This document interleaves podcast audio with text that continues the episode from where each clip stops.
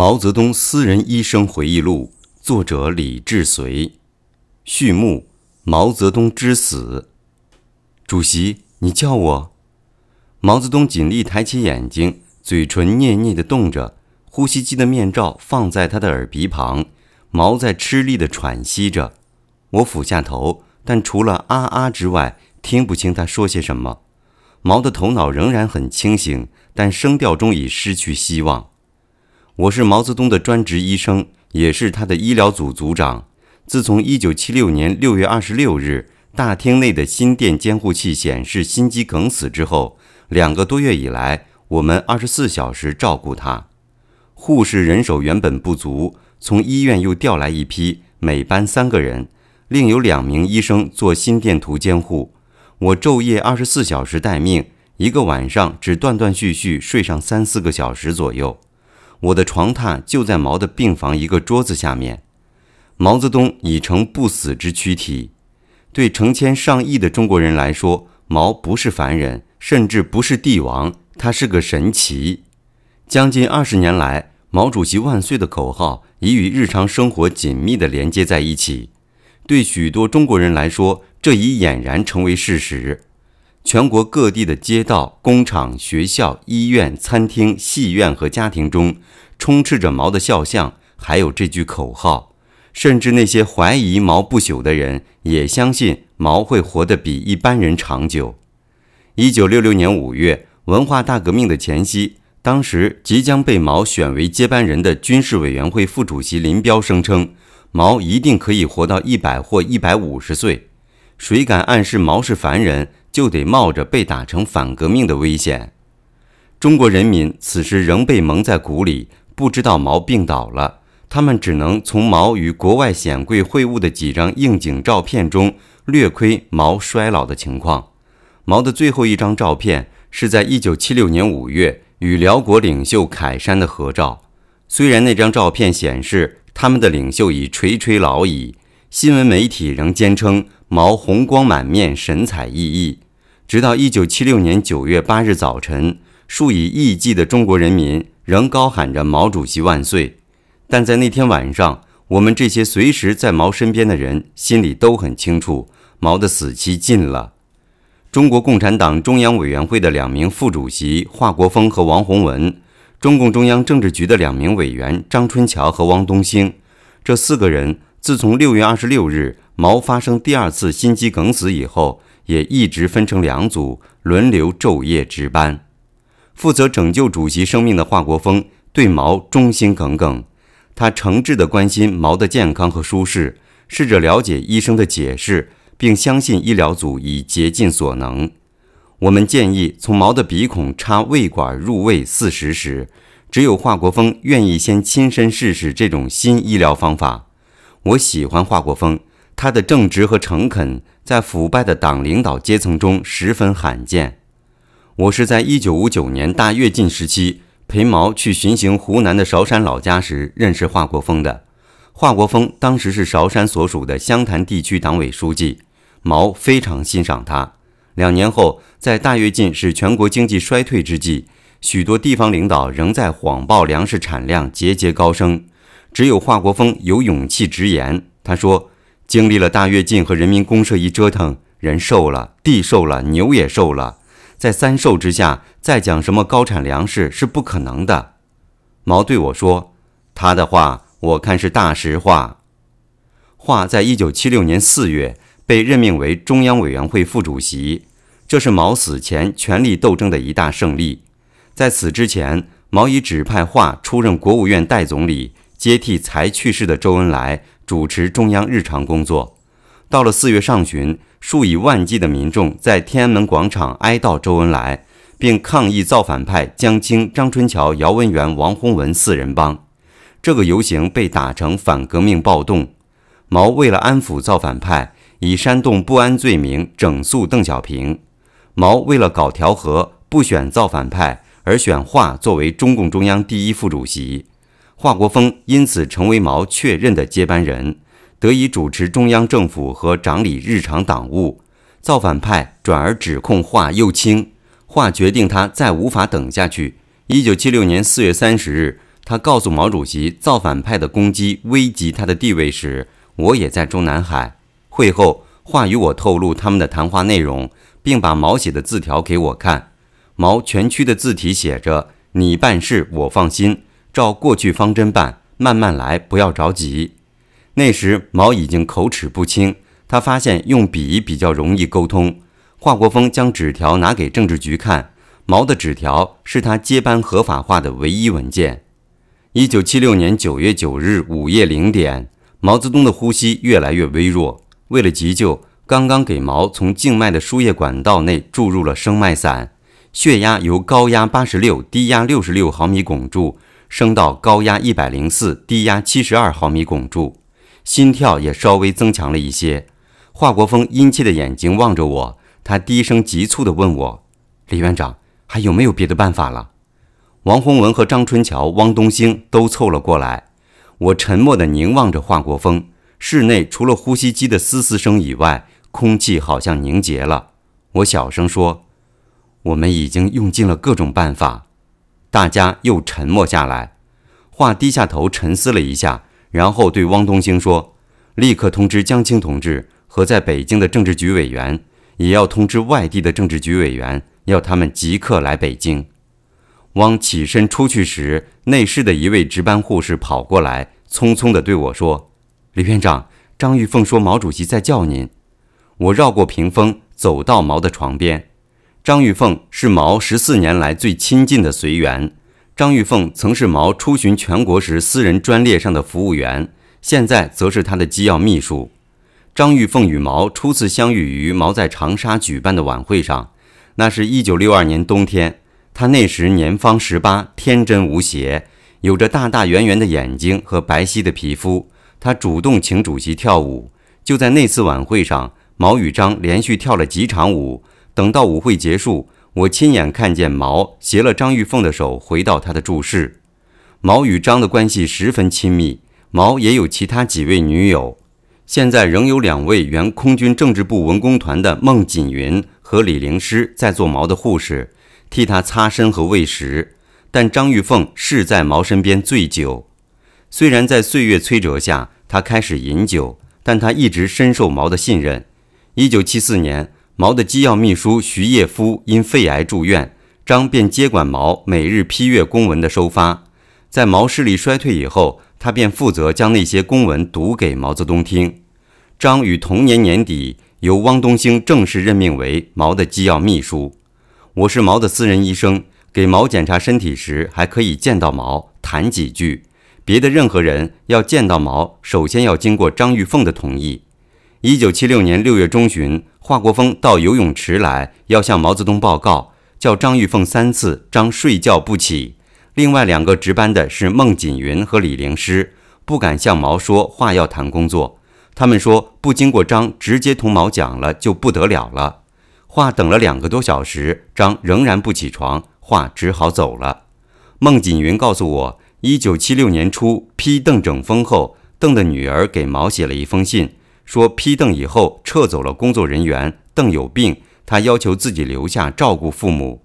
这封信是否交给了毛，很值得怀疑，因为结果邓的女儿仍没能够去照顾他的父亲。张玉凤能爬到这个位子。完全是因为只有他能听懂毛的话，连我都要透过他翻译。张玉凤对我说：“李院长，主席问你还有救吗？”毛用力点点头，同时慢慢伸出右手抓住我的手。我握住他枯槁的手，桡动脉的搏动很弱，几乎触摸不到。两侧面颊深陷，早已失去了他以往丰满的面容，两眼暗淡无神，面色灰青。心电图示波器显示的心电波波幅低而不规律。我们六周前将毛从中南海游泳池搬到代号为二零二的这座大厦内的一个房间。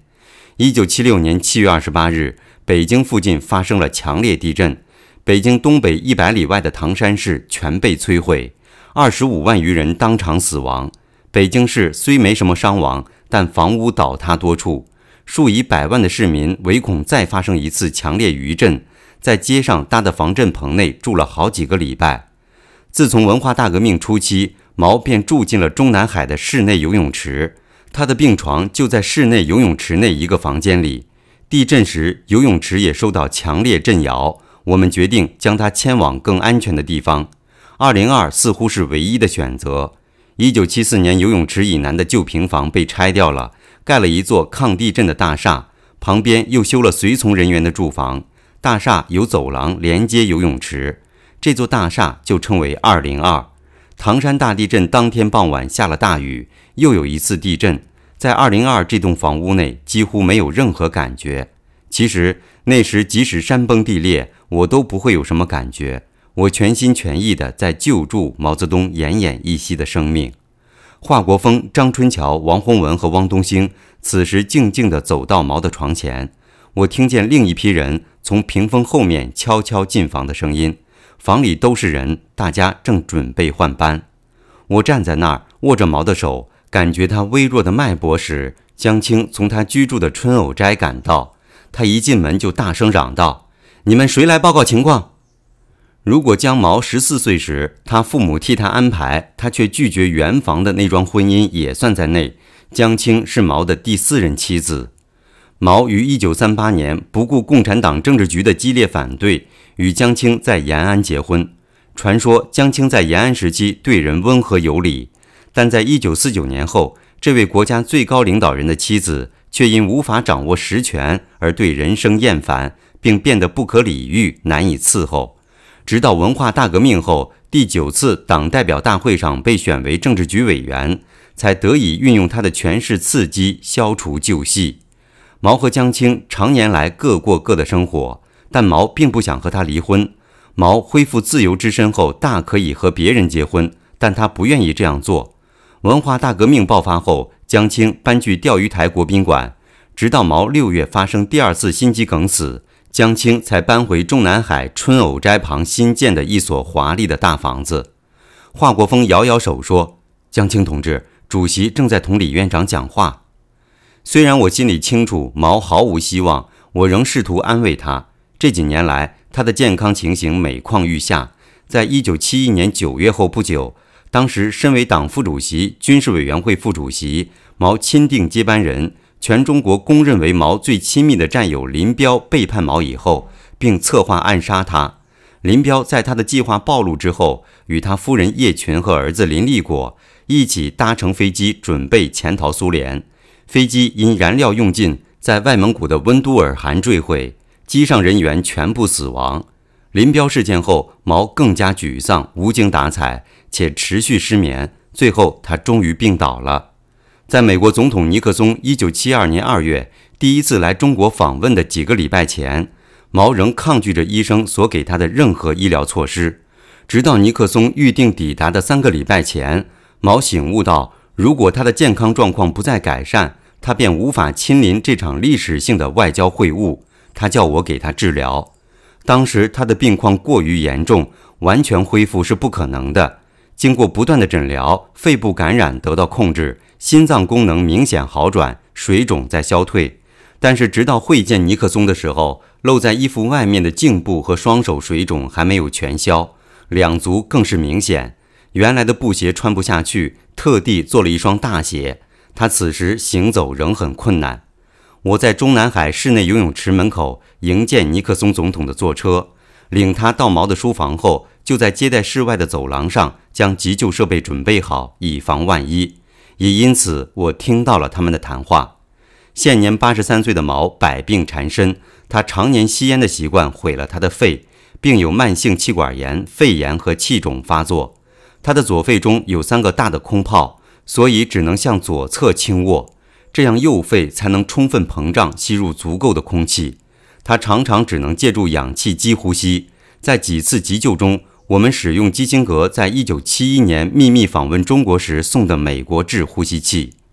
一九七四年的诊断确定，毛的病非西方所猜测的帕金森氏综合症，而是一种罕见而又无药可救的运动神经元病，也就是脑延髓和脊髓内主宰喉、咽、舌、右手、右腿运动的神经细胞逐渐变质死亡。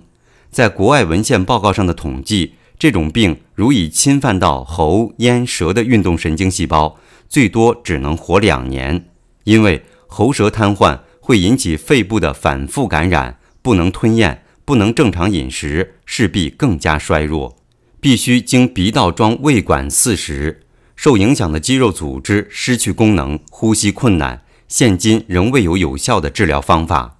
毛的病情如专家所料的恶化，但真正使毛致命的是他的心脏，那老迈而被慢性肺炎折磨的心脏。毛在一九七六年五月中旬和张玉凤一次剧烈争吵中爆发第一次心肌梗死，六月二十日则是第二次，第三次发生于九月二日。医生们全都知道死神就要降临，但没有人敢明言。毛主席仍在和死神挣扎。我弯了腰对他说：“主席放心，我们有办法。”这时有一丝红晕在毛的两颊出现，两眼顿时露出了喜悦的光彩。接着长长的出了一口气，两眼合下来，右手无力地从我的手中脱落。心电图示波器上。呈现的是一条毫无起伏的平平的横线。我看着腕上的手表，正是九月九日零时十分。毛的逝世并未使我感到难过。二十二年来，我每天都随时在毛的左右，陪他出席每个会议，出巡任何地方。在那些年里，我不只是毛的医生，我还是他闲聊的对手。我几乎熟知他人生中所有的细枝末节。除了汪东兴之外。我可能是随时在他身边最久的人。我刚开始崇拜毛，望他如泰山北斗，他是中国的救星，国家的弥赛亚。但在一九七六年时，这崇拜早已成往日云烟。好多年前，我那个全民平等、剥削终止的新中国梦想就已破灭。我那时仍是共产党员，但我对他毫无信心。一个时代结束了。当我盯着心电图那条平直的线时，闪过这个念头：毛的朝代过去了。这念头瞬间即逝，紧接着我心中充满恐惧，我会有什么下场？作为毛的专任医生，这问题常年在我心中盘旋。我抬起头，茫然环顾四周，从每一个人的神色、举止和语言里。可以清楚看出，他们对于这位叱咤一时的风云人物的死亡，有着多么不同而复杂的心情。江青转过身，恶狠狠地对我说：“你们这是怎么治的？你们要负责任。”江青的指控早在我意料之中。江青在最天真的举动中都能嗅出阴谋。二十年前，我们就处得不好。四年前，也就是一九七二年，他指控我是特务集团中的一员。华国锋慢慢走到江的身边，我们一直都在这里值班，医疗组的同志们都尽到职责了。王洪文涨红了脸，急忙说：“我们四个人一直在这里值班。”